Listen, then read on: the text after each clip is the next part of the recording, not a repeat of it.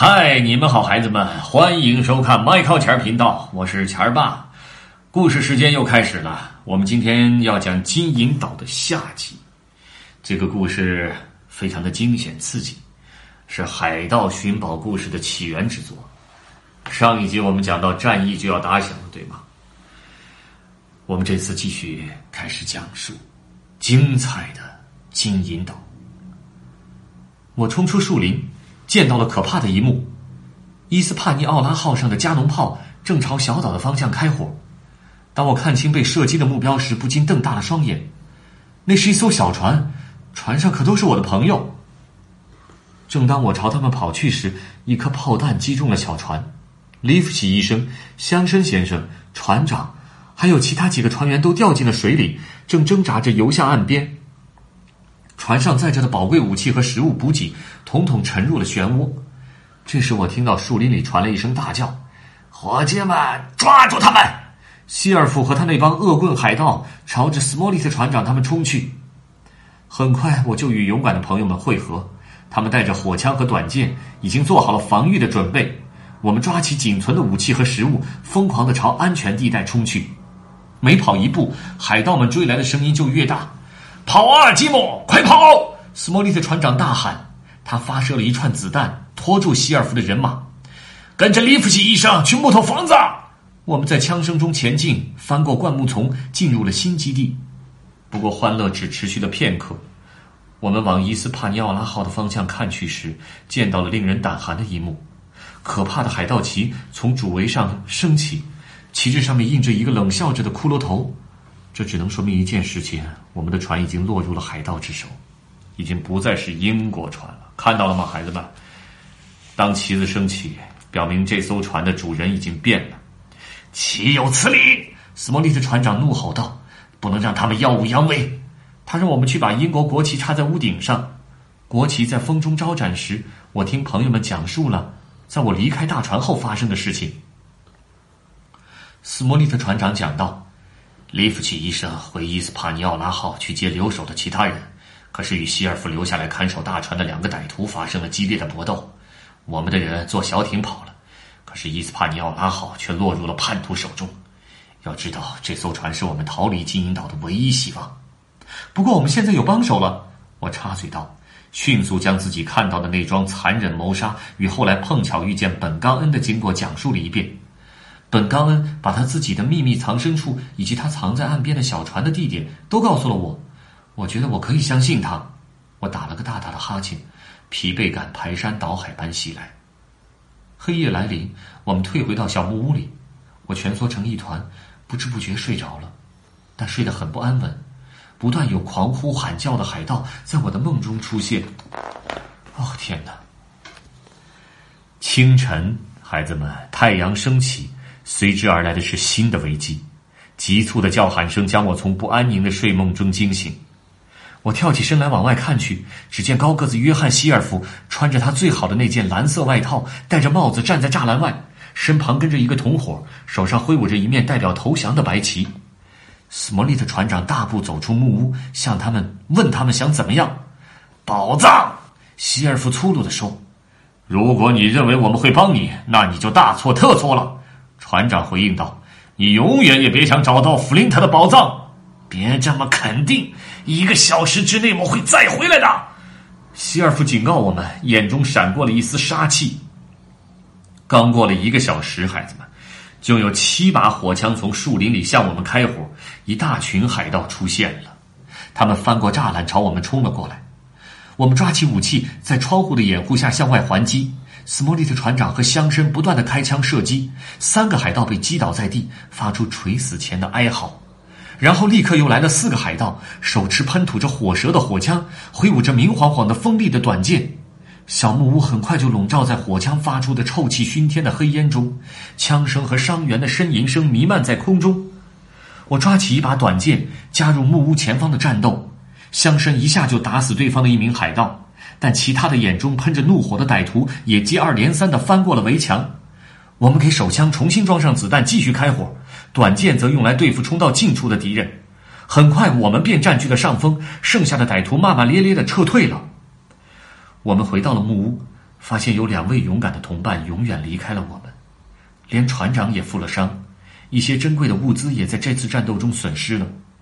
利弗西医生为船长处理伤势时，我听到他悄声说：“如果再次遇到袭击，我们就撑不下去了。要是伊斯帕尼奥拉号上的加农炮再次发射，我们更是没有办法再逃之夭夭了。”过了一会儿，利弗西医生发出发去寻找本冈恩，他希望能得到他的帮助。我心里很害怕，但是情急之下，竟然让我想出了一个主意：也许可以让伊斯帕尼奥拉号没有办法发射大炮。我抓起一把小刀和两把手枪，悄悄的溜出了门。我的计划非常冒险，但是我依然决定要去试一试。我打算割断伊斯帕尼奥拉号那根粗粗的毛绳，让船随着海浪乱飘。我急急忙忙赶到海边，躲在灌木丛后面。这时已将近傍晚，希尔夫那帮人已经在沙滩上搭起了帐篷。我小心翼翼的躲过他们的视线，找到了本冈恩做的那个那条小圆舟，把它拖下了水。我能听到海盗们围着篝火饮酒狂欢的声音。顺着海浪，我轻而易举的进入了大海。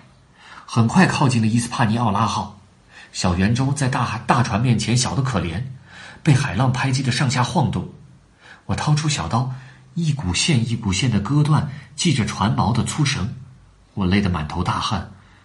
我甚至还能听到船上有两个喝多了朗姆酒的人醉醺醺的声音。随着最后一个喝多的狼，随着最后一刀落下，粗粗的绳子终于断了，伊斯帕尼奥拉号从船锚的束缚中脱离出来。它会逐渐飘离岸边，海盗们再也不能用它来攻击我们了。但是糟糕，我意识到，我突然意识到，我的小圆舟也追随着大船的轨迹飘向了大海。在接下来几个小时里，小圆舟一直随着海浪在颠簸，我又怕又饿，不时的陷入昏睡状态，还梦到了我的家。终于，我口渴的要命，从睡梦中惊醒，放眼望去，却找不到可以安全靠岸的地方。啊！就在我快要绝望时，小圆舟绕过了一个海角，奇迹般的一幕呈现在我的眼前：伊斯帕尼奥拉号船上升着满帆，显然没有人掌舵。我或许可以爬上去夺回它。远远的海滩上的海盗们还在醉醺醺的围着篝火唱歌，根本无法看到我。就这样，我使尽浑身的力气划着小圆舟朝大船的方向驶去。很快，我就离船很近了，近的可以看见船舵的黄铜，近的可以看到船舵的黄铜舵柄发射的微光。我没有时间仔细思考，等到海浪把小圆舟抛得高高的，我就蹦了起来，猛地一跳，我的一只手抓住了伊斯帕尼奥拉号船头的斜桅杆，顺势吊在了上面。而此时，小圆舟撞上了大船的船身，被拍成了碎片。我登上了伊斯帕尼奥拉号，此时我已经没有任何退路了。我跳到甲板上，看到了阴森恐怖的一幕：伊斯雷尔·汉兹身边躺着一个已经死去的海盗，汉兹的腿显然受了伤。见到我的时候，他已经痛得顾不上惊讶了。你你你你你呃，你你怎么了？我结结巴巴的问。这个卑鄙的海盗以为自己打得过我，汉兹露出牙齿，咆哮着说：“我现在这个样子，没办法让船靠岸。”你得帮帮我，否则我知道，要是不按他说的做，他就会杀了我。我别无选择。我从没有像现在这么害怕过。原计划已经发生了大反转，给伊斯雷尔·汉兹这个心狠手辣、诡计多端的海盗帮忙，竟然成了我活命的机会。汉兹大腿上的伤给他带来了极大的痛苦。我们俩都很清楚自己需要对方的合作，尽管内心都十分不情愿。我帮他包扎了伤口，他答应教我驾驶大船，平安的驶回金银岛。我们谁也不说话，等到太阳出来了，汉兹开始教我驾船。但即使是在掌舵时，我也时刻注意着他的一举一动。正当我努力转动巨大的船舵时，我看见汉兹弯下腰，悄悄捡起了一把匕首。那是某个海盗在之前的战斗中掉落在甲板上的。他快速把匕首塞进了口袋里。汉兹现在有武器了。他十分的危险，我确信他打算一靠岸就杀了我。一个人操作大帆船非常费时，无法迅速靠岸。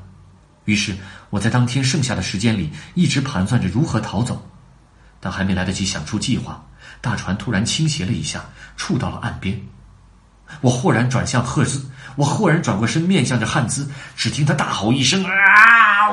像一头愤怒的公牛一样朝我冲了过来，手上亮出了那把匕首。我吓得大喊，往侧面一跳，从口袋里掏出了手枪。我脑袋上青筋猛跳，手上发着抖，嘴里却大喊：“再走一步，我打爆你的头！”汉兹冷笑了一声，猛然把匕首朝我掷来，如箭矢呼啸一般的声音在空中响起。我躲闪不及，只觉得肩膀受到重击，匕首穿透了我的衣服，把我钉在了桅杆上。突如其来的疼痛和惊吓令我扣下了扳机，双枪齐发，只听一声闷喝，啊！汉兹从船上掉下去，落入水中，死了。我觉得一阵恶心、眩晕，随即脱离了桅杆。幸运的是，肩膀上的伤口并不是很深，我浑身发着抖，将伤口包扎好，止住了血。日落时分，我终于爬上了岸。我精疲力尽，惊恐万分，但好歹活了下来，而且把伊斯帕尼奥拉号从叛徒那边夺了回来。我的肩膀很痛，喉咙发干，心里十分害怕，但我必须继续前行。我祈祷自己能在天黑前安全的回到小木屋。然后呢？天色已晚，小木屋被月光照耀着，我跌跌撞撞的向他走去。一想到又能见到我的朋友们，我就快乐的像要飞起来一样。但是没想到危险已经潜伏在暗处。走到栅栏附近，我听到黑暗中响起一个尖锐刺耳的声音：“巴利亚尔，巴利亚尔！”我立刻呆在了原地。这是希尔夫的鹦鹉，弗林特船长的声音。我的心揪得紧紧的，还没想出对策就被抓了起来。一支燃烧的火把杵在我的面前，那是高个子约翰·希尔夫。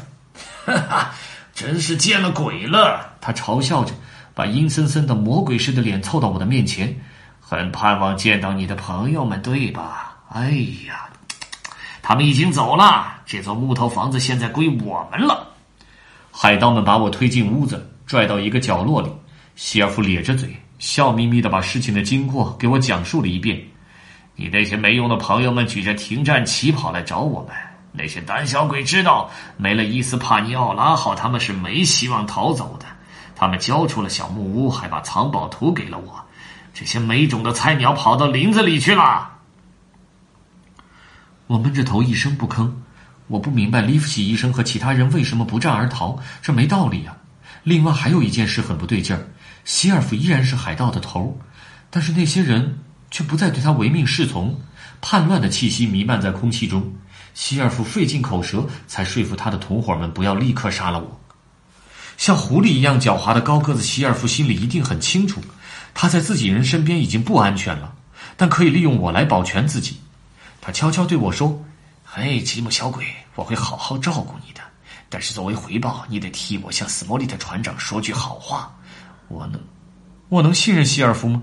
我还有其他选择吗？”我同意了。这一夜我睡得断断续续，很不安稳。第二天早上，我吃惊的看着利夫奇医生走了进来。他答应了救治受伤的海盗，以此换取自由。他见到我也非常吃惊，但什么也没说。等到我们有机会独处时，我快速的把伊斯帕尼奥拉号停靠的地点告诉了他。他让我放心，告诉我其他同伴都在附近，很安全。很快他就得离开了。我心里真想和他一起走。利夫西医生悄悄地说：“孩子，我们不会让你走的，他们不会让你走的，吉姆。”你是讨价还价的好筹码，不过别担心，我们一定会来救你的。利夫奇医生一走，希尔夫就让我们动身去寻找宝藏。他的人马看起来好像很听从命令，但我还是感觉哪里不对劲儿。我腰上绑着绳子，绳子的那头被希尔夫牵在手中。去寻宝这一路上，我根本没有机会逃走。我又惊又怕，跌跌撞撞的被希尔夫牵着走。其他的海盗们兴奋地讨论着要如何挥霍这笔偷来的财富。来到弗林特地图上标记的藏宝地点附近时，海盗们放慢了脚步。他们一致同意在望远镜山脚下搜寻三棵树。看这里！一个走在前面的海盗喊了一嗓子。不过他发现的并非宝藏，而是一具衣衫褴褛的人类骷髅。海盗们惊恐地围了过来。骷髅的身体伸得笔直，手和脚分别指向两个相反的方向。身上的破布片在风中招展，分明是水手的打扮。天哪！希尔夫怪叫着说：“这是弗林特留下的线索之一。如果沿着这把破骨头指示的方向走，就能找到望远镜山脚下那棵高树。我用我身上所有的达布隆打赌，那里就是藏宝的地方。”孩子们看到这具骷髅了吗？嗯。弗林特杀了自己的手下，还把尸体摆成了指向宝藏的路标。尽管这天上午烈日炎炎，但是我们每个人都看到这尸骨，觉得寒气彻骨。大家默默往前方那排树走去。突然，一个细微的、带着颤音的声音尖声唱了起来：“十五个人趴在死人的箱子上，哟呵，来瓶朗姆酒唱一唱。”我看着唱歌人被吓傻了，海盗们的脸也迅速失去了血色。这，这是弗林特船长的鬼魂！我听到有人结结巴巴的说。每个海盗都盯着前方，陷入了极度的恐惧，甚至连希尔夫也在发抖。不过他也是最先振作起来的人。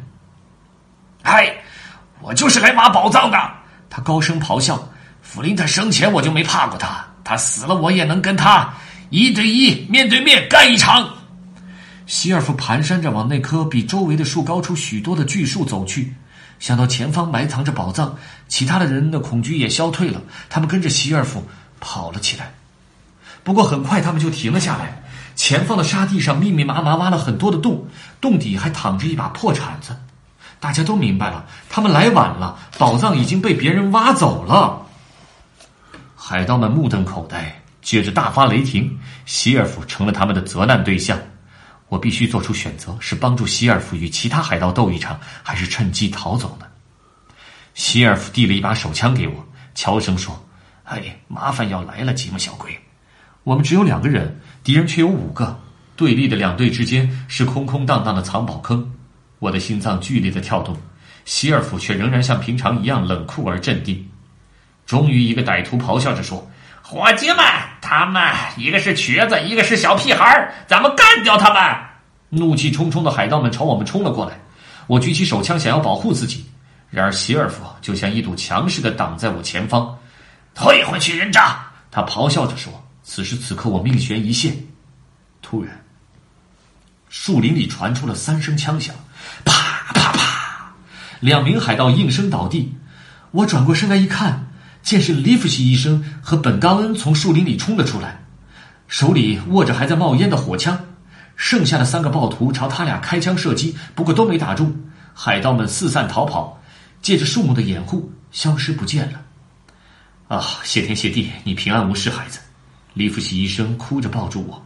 从你们离开小木屋开始，我们就一路跟着，想找机会救你。那是我唱的歌，那首歌是我唱的。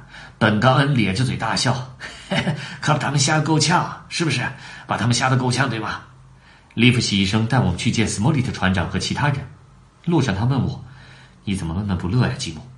宝藏都没了，我伤心的说：“我们千里迢迢过来，经历了这么多事，都白费了。”利弗西医生和冈恩都笑了。那可不见得，吉姆。利弗西医生大笑着说：“冈恩今天功不可没。”本高恩的嘴巴咧得更大了，宝藏肯定得找个新的地方藏起来，不然万一哪天那些贼贼心不死的贪心鬼拿着弗林特的地图找过来，把这些宝藏挖走了怎么办？这可不行啊！所以我就把他们挪到了一个很隐蔽的山洞里。利弗西医生说：“是的，高恩把山洞的事告诉了我们。放弃小木屋后，我们就把这个地方用作了基地。现在我总算知道为什么利弗西医生毫不反抗的就把地图交给了希尔夫。”因为他知道宝藏早就不在弗林特当初藏宝的地方了。我们来到了高恩的秘密山洞。对我来说，与朋友们重逢这一刻是快乐的。他们指了指阴影中一个开着的大箱子，好多钱啊！希尔夫和我慢慢走过去，眼睛瞪得大大的。大堆大堆的钱币和金条躺在箱子里，映着火光，发出金灿灿的光芒。哦，天哪！晚上，我们举办了一场盛大的庆功宴，也安排好了回城的事。斯莫利特船长说：“希尔夫，你救了小吉姆的命，我们同意带你回英格兰。”他的眼睛里仍然满是警惕。然而，到了早上，希尔夫不见了，还带走了一大袋金子。这个诡计多端的海盗的确救了我一命，不过他的自行消失仍然让我很高兴，因为不必跟这种两面三刀的人周旋。我们收拾一下余下的战利品，伊斯帕尼奥拉号终于再次起航。我看着金银岛消失在海平面上，这个地方有财富，有冒险，有恐惧，有背叛，它会永远留在我心里。故事结束了，孩子们，但是这儿有一个海盗的寻宝之旅，你可以瞧一瞧，可以有两个玩家一起体验这场大胆的冒险，到最终找到宝藏。游戏我就不在这儿玩了啊。